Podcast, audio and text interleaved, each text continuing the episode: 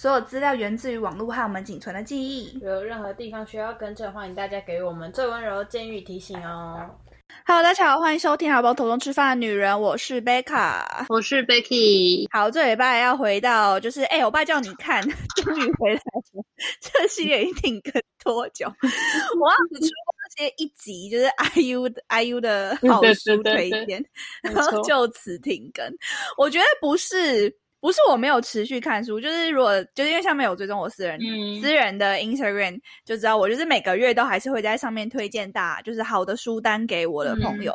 但是因为我有好几个月没有看 偶像的 书单，推就我自己有我自己的书单嗯好吗？拜托，我的书单也很好看好吗？就我已经我已经没有看停看偶像书单一阵子了。然后因为嗯最近加上疫情嘛，然后我就每个每个礼拜都可以看超多本书，像我六月看了十一本吧，超级多多，把我整个书柜之前，因为我之前就是一个我有个拖拉症，就我很爱买，然后因为之前有工作啊什么什么，就是我很爱买，嗯。但我没有时间看，然后错 刚好疫情，然后我就每天，因为我看书时间非常快，我觉得可能是有，如果你有 持续在看，持续在看的话，基本上不是什么大嗯问题。恭喜，就是这系列来到第二集，这个礼拜我们要聊的是防弹少年团的队长 R M 推荐的一本书，叫做《请照顾我妈妈》。那这本书其实不止 R M 推荐过，就是我后来有收到，好像 Junior 就是 God Seven 的真容之前有推荐过，然后可以预告一下，就是我们的下一本书会是 God Seven 真容的书单，在这边小小的预告一下。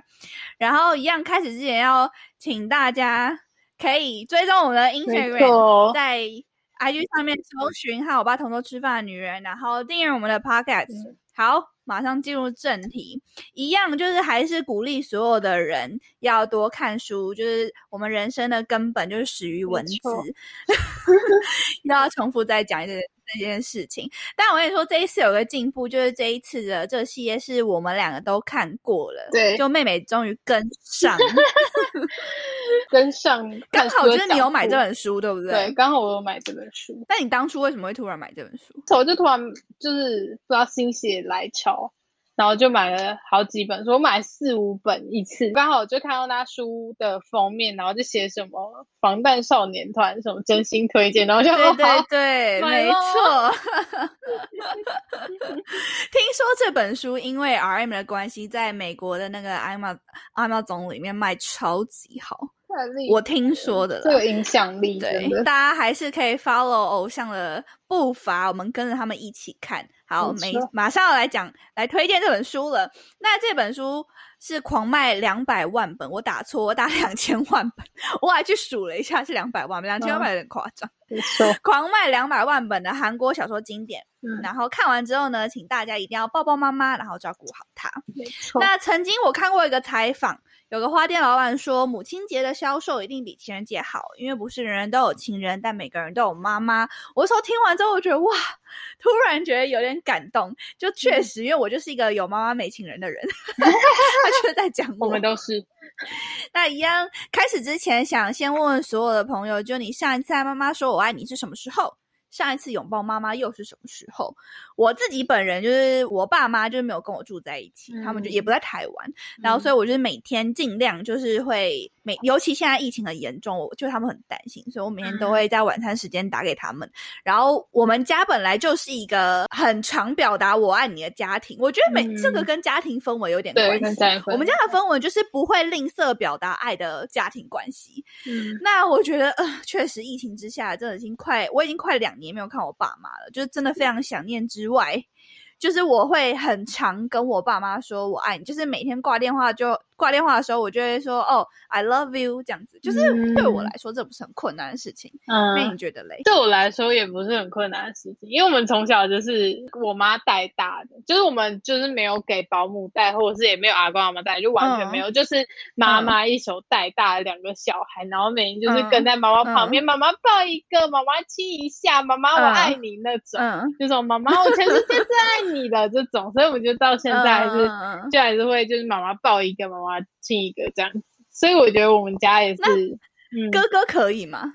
哥哥可以抱哥，但哥哥不会再亲的，但哥哥可以，就是还是会看到我妈就会抱一下。那哥哥会说“妈妈我爱你”吗？我哥感觉比较少，现在啦，现在是不会讲到“妈妈我爱你”那种。我哥不会，对，叫哥哥去检讨 把这本书丢给哥哥看这本书，对，给哥哥看书。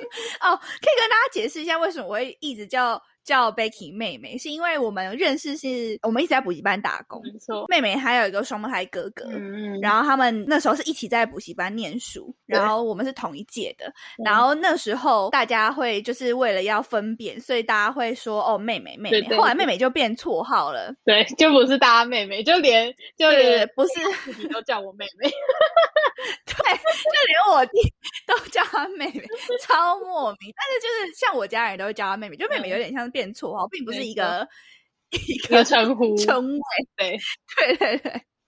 然后因为就是都已经叫妹妹，所以我因为我跟妹妹的哥哥也是朋友，所以我就会说：“哎，那哥哥怎么样？”怎么样？然后其实 哥哥比他还小，哥哥对我来说，对哥哥比我还小，但是哥哥对我来说也不是一个称谓，他是一个就是嗯，就是一个名字，就像他们的名字。因为我们这一群所有人都叫妹妹跟哥哥啊，对，没错，我们所有的朋友都这么称。嗯，没错。但我们所有的人都比哥哥还大，但所有人哥哥哥哥怎么样怎么样，然后叫哥哥，蛮有趣的。那我之前在呃 P P T T 上面看到有一个公式，也不算公式啊，就是一个论坛。嗯然后他们就说要算下你跟妈妈剩下来的时日。这个东西是在我去年，呃前哎去年还前年，就我跟我妈最后分开的时候，我就算给她听，刚好就是看到，然后我就跟她聊天这样子，就还有个公司说。他是给台湾的一些从南上北打拼的漂北漂青年，北漂，对对对对对，北漂青年没错。天哪，我脑袋没有这个词。给北漂青年的一个公式，就是说，比如说你一年三节才会回家，好了，就加上哎，三节有含过年吗？三节有有过年哦，三节有过年，好，那就一年大概回家三次。那个人好像是四十岁，然后他妈妈是八，他妈妈是六十。十五岁的样子，我记得。嗯，然后他就假设妈妈能够活到八十五岁，嗯，那就代表还有二十年。那一年就是三次，有时候多一次就算一年四次好了。那四乘以二十就是八十多少？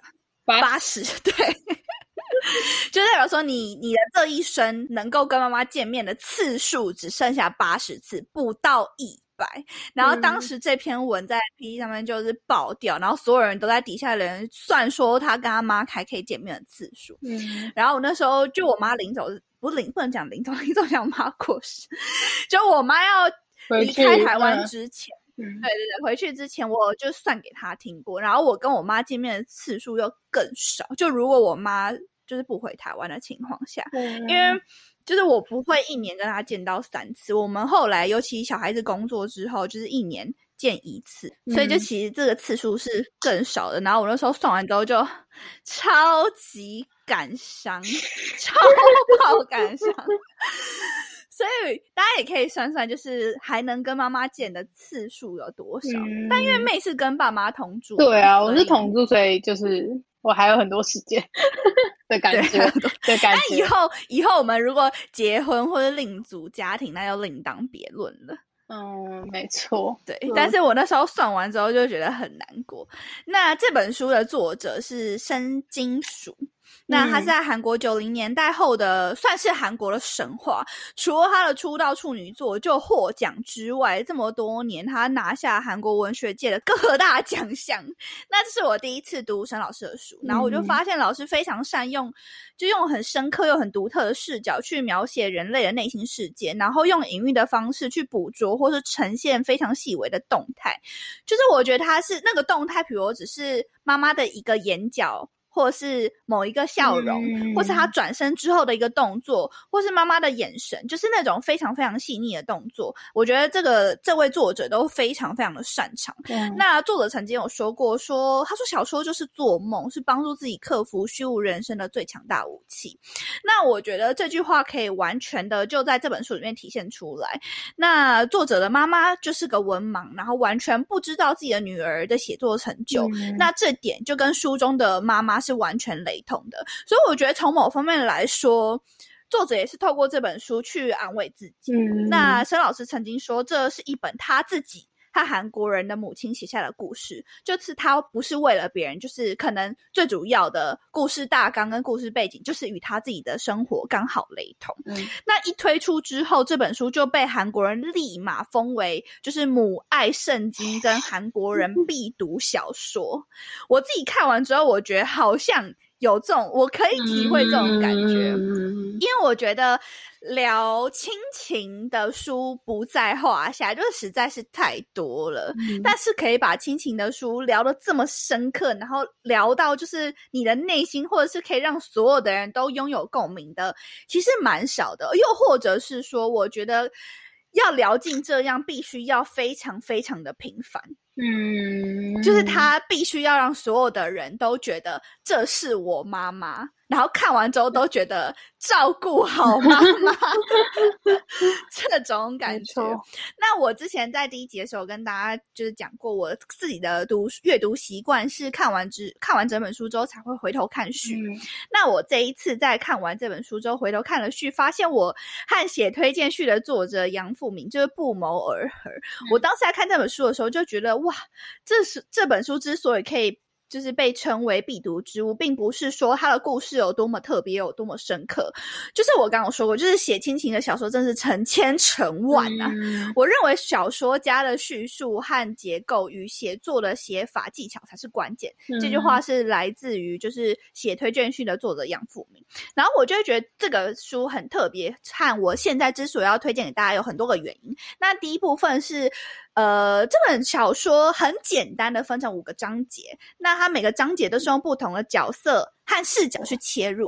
它的第一章用的是作者本人，就是作家女儿这个视角开始揭开了，哎，妈妈走失了这件事情的序幕。那这本书的全部的主词都是你呀，你你怎样，你怎样，你觉得你觉得，因为那个我。正是妈妈本人。我那时候在看你的时候，我就觉得，因为他一直到最后一章才出现我，在前四章全部都是你啊你你啊你。然后因为每一章的你都是不同的主词，嗯，然后我就从第一章跳到第二章的时候还适应了一下，然后想说，哎，这个你怎么换人了？然后我就一直很想说，天哪，这个你到底是谁？嗯，我就一直猜，我说这你到底是谁？所以要看了一两页之后才会知道这故事的。主角就这一章的主持是哪一个人？对，因为他用的，我觉得调换主持这个方式就已经让人觉得有一点悬疑、悬疑推理的感觉。因为通常一本书都会写我，我怎样，我怎样，然后通常你会写你的时候，就会觉得，哎，那这个写的人是不是就站在旁边，或是这个写的人到底是谁？但后来发现，原来你。就是这个章节的主词。那第二章跟第三章就接连使用大儿子当你和爸爸的你的这个视角去叙述故事，把妈妈的人生透过不同的人之口渐渐就拼凑成型，让读者可以慢慢抽丝剥茧，看见母亲的原貌以及她的人生经历。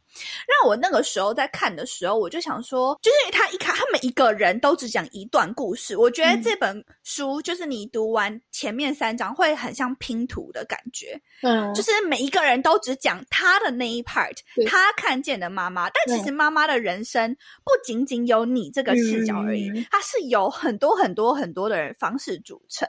所以看到最后才会那个妈妈的原貌渐渐成型的时候。潸然泪下。那第四章就回到了妈妈视角，第四章就分成了前半部分跟后半部分。那前半部分是以妈妈的角度去看待最小的女儿为起点。那那个时候第一次我就出现了，因为自己的小女儿和自己是最像的，生了三个小孩之后就放弃了原本自己药师的工作，然后接下来那个小女儿的人生就是在这个小孩这三她生的这三个小孩之间就奔波劳碌周旋。那妈妈。非常心疼自己女儿的口吻，刻画了呃妈妈眼中的妈妈的辛劳和那无私的爱。我觉得，因为这本书它的所谓的视角是非常灵活改变的，然后总有一个视角会是你自己。就比如说，在所有的读者里面，有人是身为女儿，有人是身为儿子，那有人是身为丈夫呃父亲。老公的角色，那有人是身为妈妈的角色，所以我觉得他就是用多种不同的视角，然后去让所有的人都会获得共鸣。就是你在这不同的章节里面穿梭，总会有一个很像是你写出来的样子，很像是诉说着你的故事。那透过这个角色遭遇妈妈走失之后的种种懊悔的内心世界，因为他其实就在讲说，一个家庭里面的妈妈走失了，那所有的人都在懊恼这件事情，让所有的人都去重新审视自己和妈妈的关系，然后检讨这。这段关系里面自己的不足和我们所谓的永远都是慢了一步，永远都是做的不够好的地方。那因为这样多样而且丰富的人物接切换，会让读者有一种上帝视角的感觉。我自己在看的时候，我就觉得我自己很像上帝视角，你会抽离出来，成为。这个家庭之外的第三人，然后看着作者一片一片的帮你拼上拼图，然后替你上色，讲述的亲情的关系，却用一点悬疑推理的叙述方式，会让你在真相大白或是跳到妈妈视角看待的时候，好像被提点又恍然大悟的那种冲击感，而且再加上你会再看到原有角色或是。自己跟自己很相似的角色叙述故事的时候的那种既视感，会让情绪感受就是无限的放大，然后泪如雨下，在好几个小反转之中，会没有办法控制自己的眼泪。我觉得至少我是这样，就除了很心疼里面所有角色之外，会更想要冲出去拥抱自己的妈妈，然后更加深刻了这本书。我觉得这也是这这本书。这么受大众喜欢，也是我这么喜欢的一大主因。嗯，对。那你自己看完之后，你你有觉得你要立刻对妈妈好吗？那我立刻啊！我大概看完第二章，我就就是每天对我妈态度超好。因为我最近看完这本书之后，真的就是还蛮，就我觉得我自己是蛮深刻的，就体会蛮深刻的。然后。因为我家就是我，我有介绍过我家背景嘛？好像没有。我们家就是有四个小孩，然后因为我爸妈没有住在台湾，所以就是这四个小孩加上我一个小表姐，就我们算是一起，像是大学宿舍一样，就我们所有人都住在一起，就是非常欢乐，每天很欢乐这样。然后就是，可是我们全家真的会静下来看书的，只有我跟我大姐，然后就其他的人就是听我口述。我就是一个转述王，我跟你说，就是我每天，尤其是最近疫情，就我每天看了什么书，我觉得很好看，然后我就会像刚刚那样子，就是把它概括概括，然后或者是精简精简，或者我会聊一些我觉得我自己感触很深的部分给我家人听，然后我就非常推荐，就是。唯一有在看书就是我大姐，我就非常推我说你去看，我说这本书真的非常好看，我说就是很深刻，这样很细腻。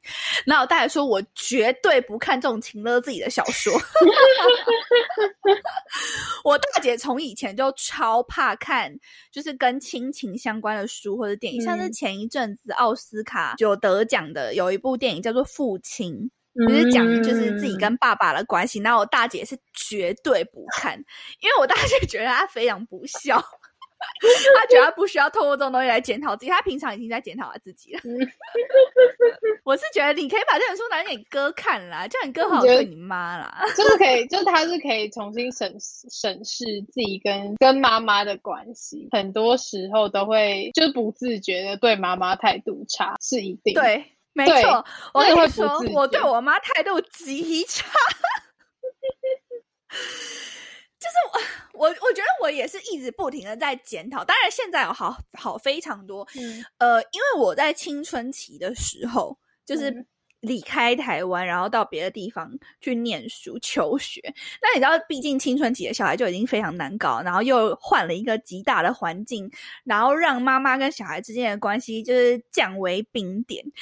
我印象当中，你前几年有跟我分享，就是你说你妈更年期，然后你要陪你妈多陪伴你妈这件事情。然后是是前几年对不对？你好像跟我分享过。对前几年。对，然后我说听完之后，我就打给我妈，我说：“哎妈。”你因为我我们两个妈妈年纪差蛮多，对，因为你有姐姐，因为我最大，对我最大姐已经非常大了，然后我是我们家算是忙内，因为就是女生界里面的忙内，对，所以就我那时候就跟我妈说，哎妈，你是不是 maybe 可能十年前或者五年前你有更年期嘛？这样，然后我妈说有啊有啊，然后我就说，哎，我听我朋友说他最近都在都在照顾妈妈，哎，我就说你那时候更年期的什么怎么都没有，好像很大的症状什么的。然后我妈说更年期，可是我更年期一点问题都没有啊，因为我遇到你啊，青春期的你。我要说，那你你要不要给我一点就是意见，让我可以建议我朋友，就是妈妈要怎么度过更年期会好一点？然后我妈说。度过更年期，送她一个青春期的女儿啊，症状全无。我妈说她完全没有受到更年期之苦，完全没有。然后那时候满脑子，对，她说那时候觉得更年期算什么，青春期女儿问题才大嘞。这样，我不知道我有没有分享过，就是我至今有非常非常。非常后悔一件事情，因为我，我因为我青春期的那个脾气实在是太大。我虽然不能算是就是叛逆，就我没有做什么特别，好像大家眼中很不好的事情。比如说，我没有我没有逃家，我没有逃学，我也没有怀孕，就我没有做这些让爸妈很难接受的事情。但是我觉得，我我的程度，我的青春期是心灵的折磨，而且是常年折磨。就是你看逃家逃学，你是你不会你不会出现在这里，你们是没有冲突。嗯，可是我的我的青春期是，我是会每天都跟你叫板，是我每天都会甩你们，甩你碗，丢你东西，砸你东西，真的，而且我也没有逃家，就我也不会离开。我就在这里跟你每天都出现，对我就是在这里用我这条命跟你奋斗，而且到我现在回想起来，我也不知道我到底在奋斗什么，我也不知道我在反对什么，就为反对而反对。我现在会想起来那个时候的愤怒值就很容易爆表，嗯，就是我完全。没办法，这真的是个过渡期，真的 很好笑。就是你现在已经完全想不起来当初为什么要讨厌妈妈，那你那时候就会觉得他就是跟你为敌，他就是做什么你都看不顺眼，然后你就觉得他就是要毁了你的人生。然后后来发现自己毁了自己人生是自己，这样 根本没有人毁你的人生，真的。然后我那时候就好像会觉得我妈做什么都不够好，然后做什么都不对。嗯，然后真的是对我妈是一个，我觉得那个对于就是别的更头大，我觉得这个是不一样的头大，嗯，就是比较，因为像是。我记得前一阵子，就是我跟我个朋友聊天，然后那是那算是我姐的朋友，然后她就在跟我聊天，因为她为什么突然想跟我聊一聊，是因为她自己现在有一个青春期的女儿，然后她就是女儿就是不上课什么的，完全都不上课，然后每天在家里面都说自己很想死啊，无病呻吟咿啊这样子，然后呢，他就觉得怎么会这样，然后他就他就跟我聊一聊，因为就是因为那算是我们教会朋友，然后我后来我才知道。就是我在我们教会界就是非常知名的难搞，就所有的后来的爸爸妈妈们，就是只要碰到现现在小孩长大，他们都会回去问我妈，就当初怎么跟我 fight。我妈后来就把这个东西做成见证，在到在教会里面还出书，我跟你说。我妈有把它写成很多故事，然后就大家会就像圣经一样膜拜，你知道？我就说你们一定没有办法想象我当初到底有多难搞。我当初就是完全就是我是各种好，我我讲一个例子好了，就我那时候就会觉得所有的人都在跟我作对，然后我会觉得我会那时候我跟我弟就是算是最好的朋友，可是我弟也很容易踩到我的雷，然后时候就觉得说你们只要敢跟妈妈一国，你们就是你们就是。跟我过不去这样，然后我有点忘记当初到底是什么原因导致我妈跟我弟那时候在房间，然后我那时候就要冲进去。就是要跟我妈大吵架，然后我妈就已经觉得她精神好弱了，然后我妈就说：“弟弟把门关起来。”然后我弟就把门锁上，就我妈就不想要现在跟我吵。我那时候就是每天都要拿一些鸡毛蒜皮的小事，然后跟我妈叫嚣，真的是很可怕。我跟你说，我是逆女，怎么会有这么可怕的人？真的，我每天都要跟我妈叫嚣。我觉得今天没有吼她，我不爽。这样，然后呢，我那时候就在在门口，然后疯狂的敲门，就把那个门敲烂了，然后疯狂转那个钮，疯狂转门把，然后那门把就被锁住嘛，然后就大吼我说：“你们给我出来！你们给我出来！”这样，然后我就说：“一团，一团，你现在是要这样对我是不是？”然后我说：“一团，你给我出来！你不准跟妈妈一国。”然后这样就是那种之类的。然后后来我就我弟就在里面，然后我就听到我我弟在里面就安慰我妈，然后我就更不爽了。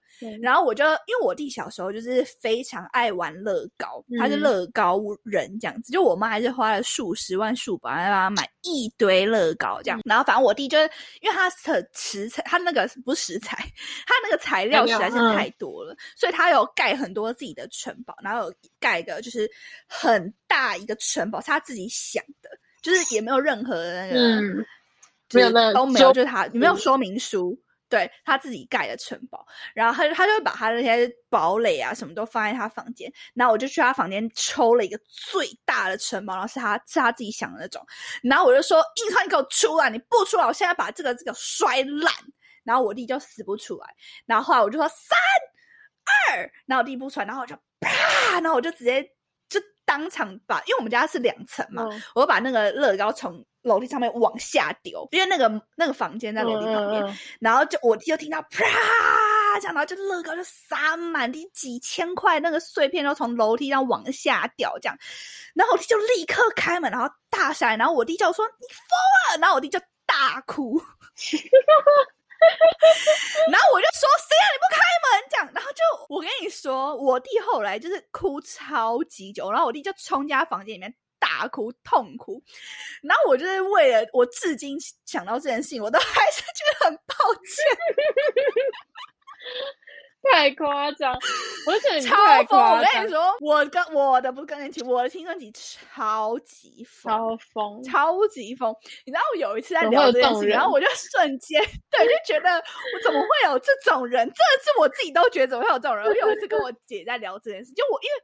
当时就是离开台湾的只有我跟我就就就我跟我弟，就我两个姐姐是没有跟去的，所以他们根本就不知道发生什么事。我姐在我国高国高中那六年六七年的记忆是不存在的，嗯嗯嗯，然后所以他们根本就不知道我的青春里到到底是怎么跟我妈过的。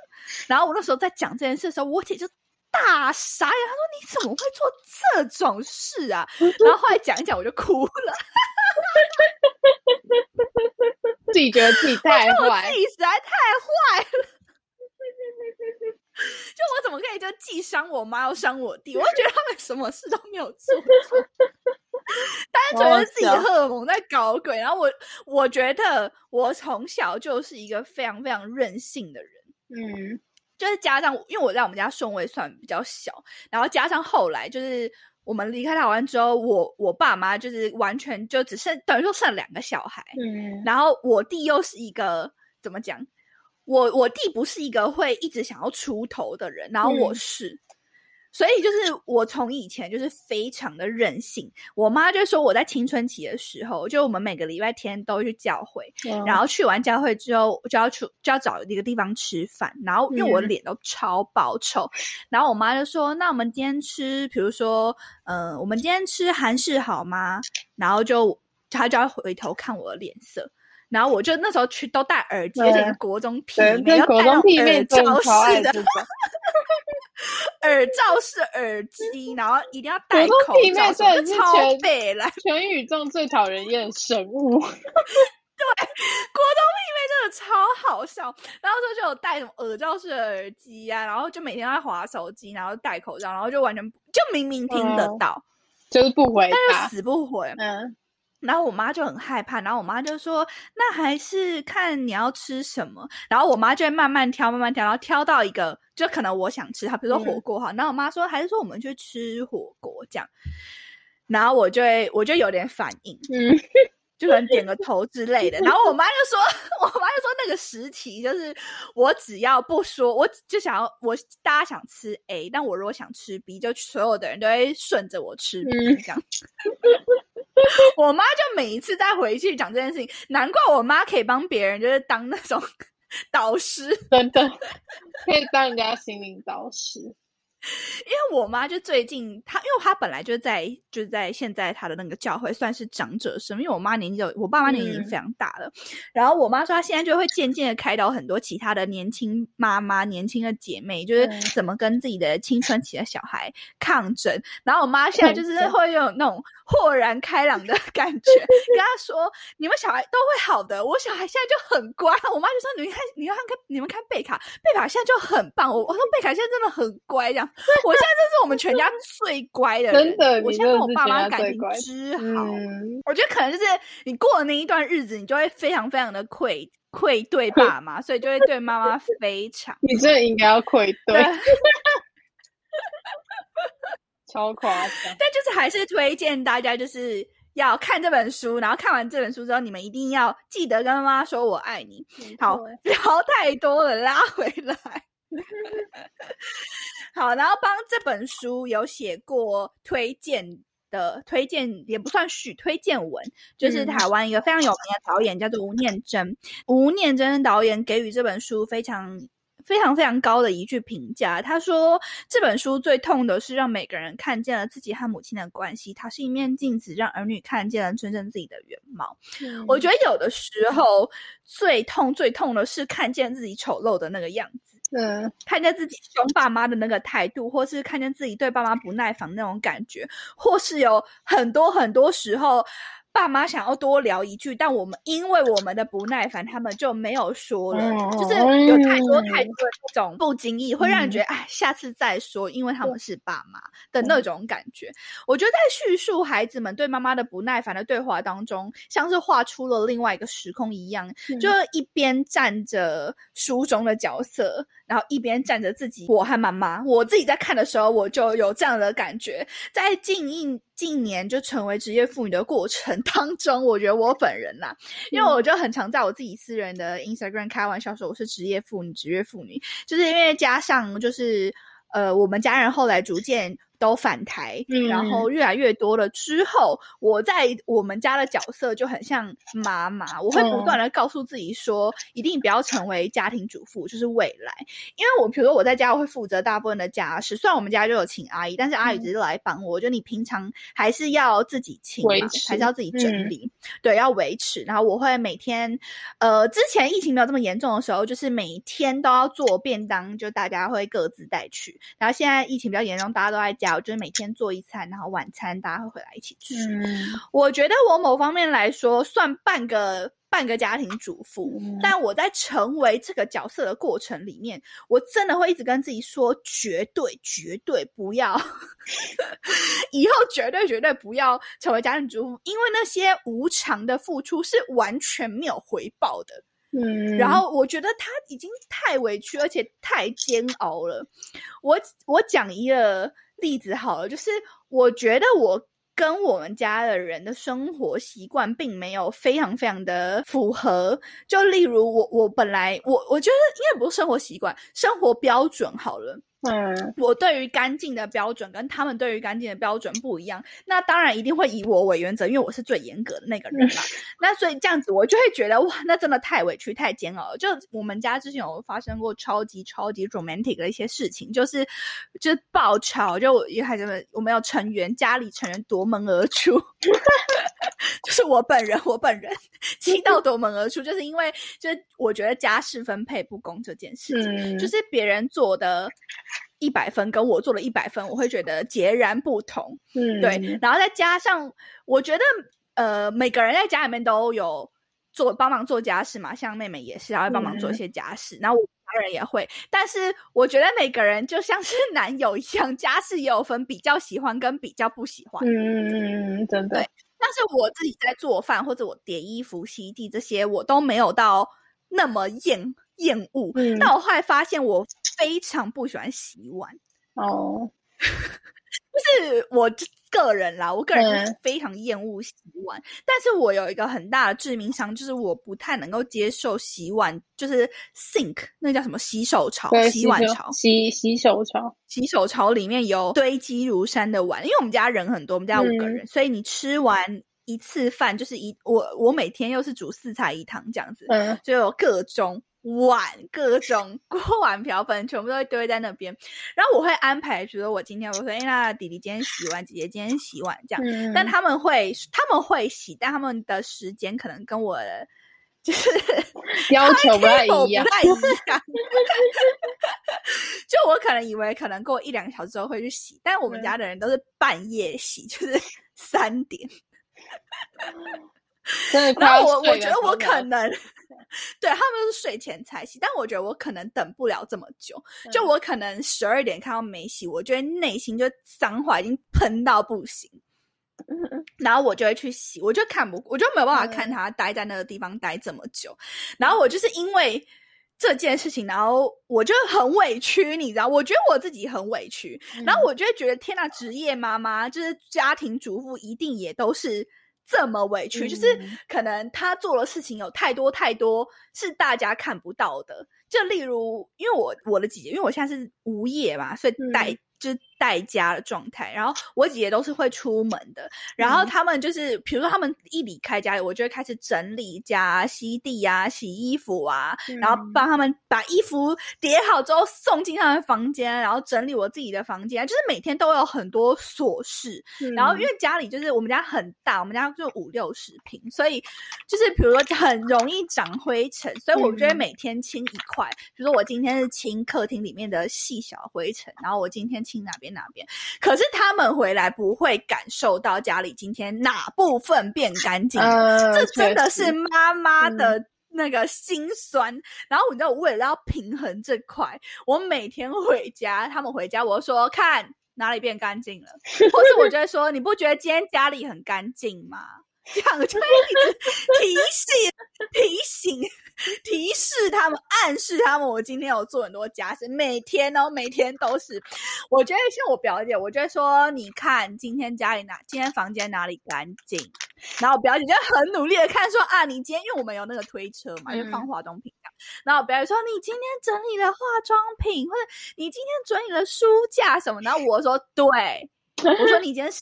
事没干就享有就是快乐的房就干净的房间，你要怎么回报我？然后我表姐就用手跟脚同时鼓掌，手掌跟脚掌啊同时鼓掌。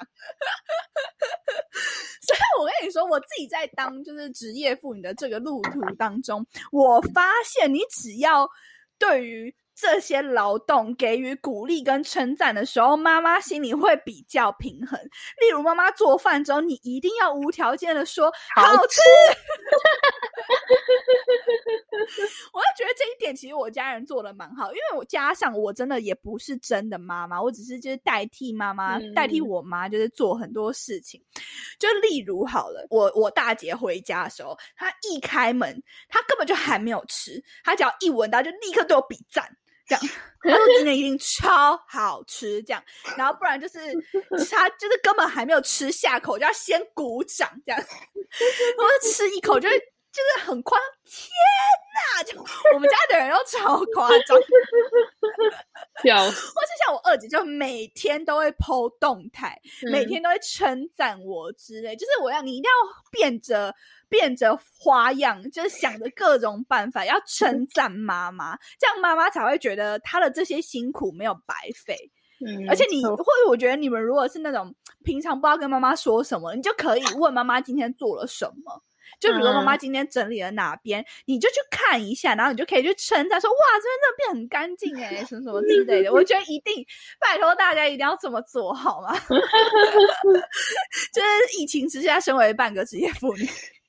的欣赏，但其实我之前在家里面就已经负责大部分的打扫工作。我那时候有工作的时候，我回家，大家可能躺着看韩剧什么，我不是，我回家就立刻打扫。嗯，然后我周末，我周末都一定会切一天，然后做全家的大扫除，然后会，我会跟我们家有那个白板，然后我会跟。就是我们家阿姨互相留言，我就会说薛阿姨哪边的，比如说冰箱好了，或者是瓦斯炉，或者是厕所哪边哪边可以帮我清嘛？就我一定没有那么多的时间去清这些细节，然后阿姨就会说这边 OK 讲什么，然后或者阿姨会留说什么下次清哪边哪边讲，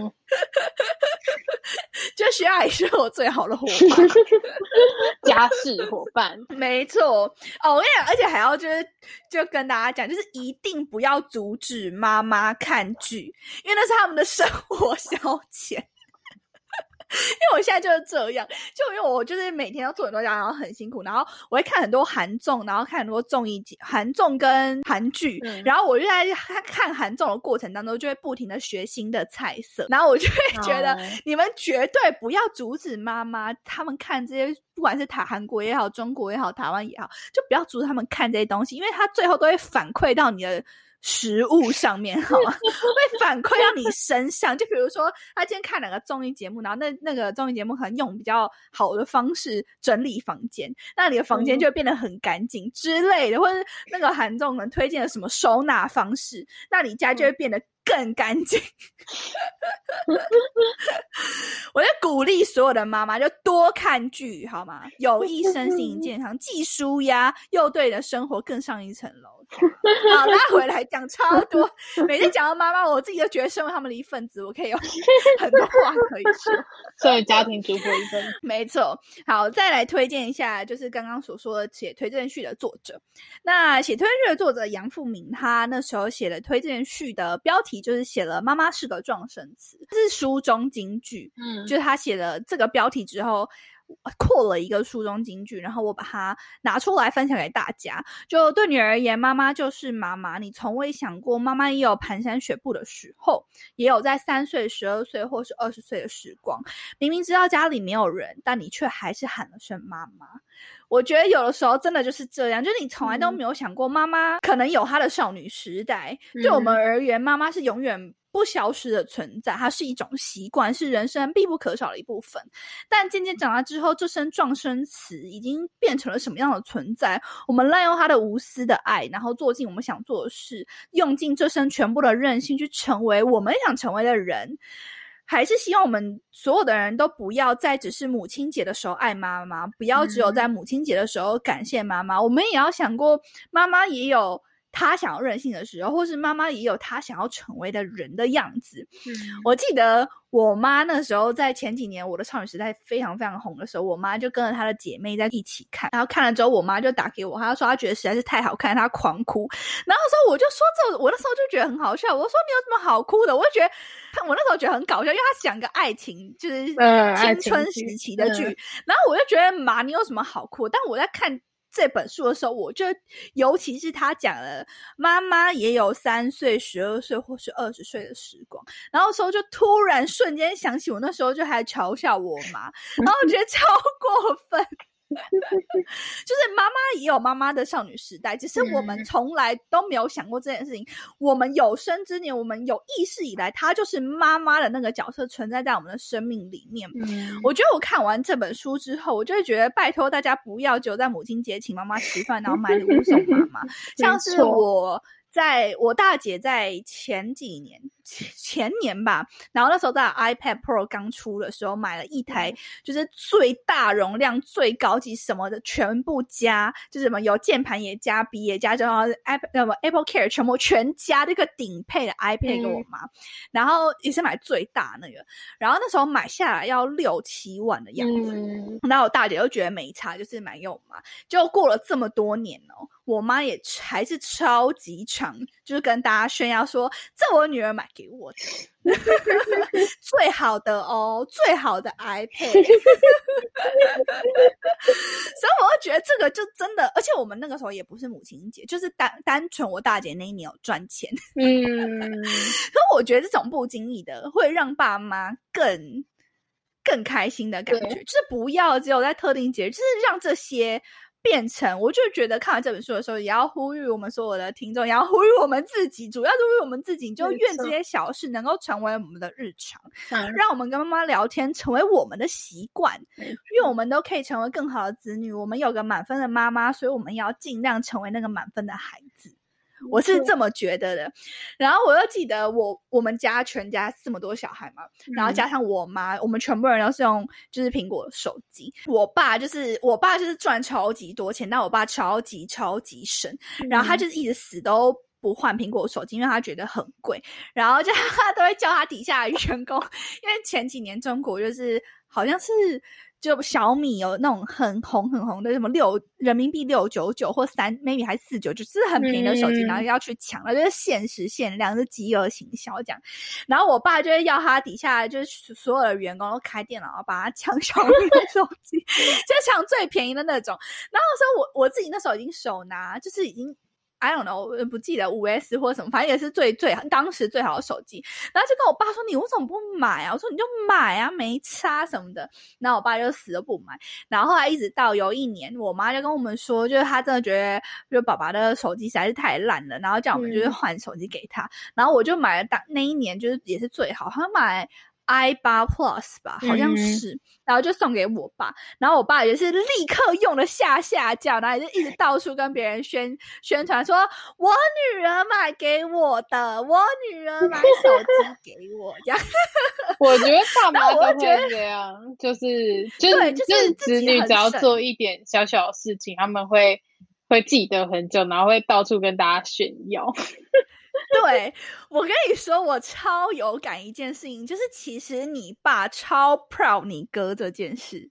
对，其实你爸虽然表面上会非常就是说啊，哥哥哪里不好，哥哥哪哪边好像哦都不回家什么，就是会一直念哥哥。但是你哥超，你爸超 proud 你哥这。没错，我记得我去你家的时候，你爸就会说什么哦，哥哥都没有念书啊，还有考上清大，就是那种 不经意、不经意的那种。对，他说哥哥，他说哥哥。高中的时候一直在玩社团，我叫他一直跳，我叫他不要跳，一直跳一直跳，就后来考清大。没有，我爸就会，我爸就那种没有，我爸就会说，就会说他如果没跳的话，现在说不定台大之类那种很讨厌 的之类的。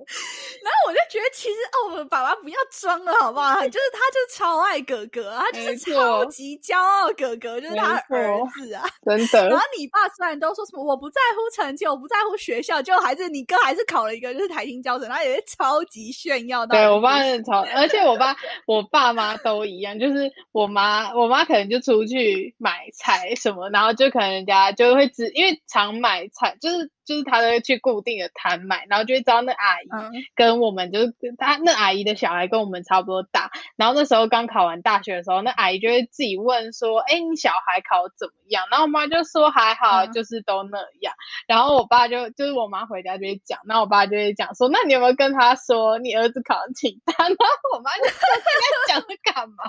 我妈超烦。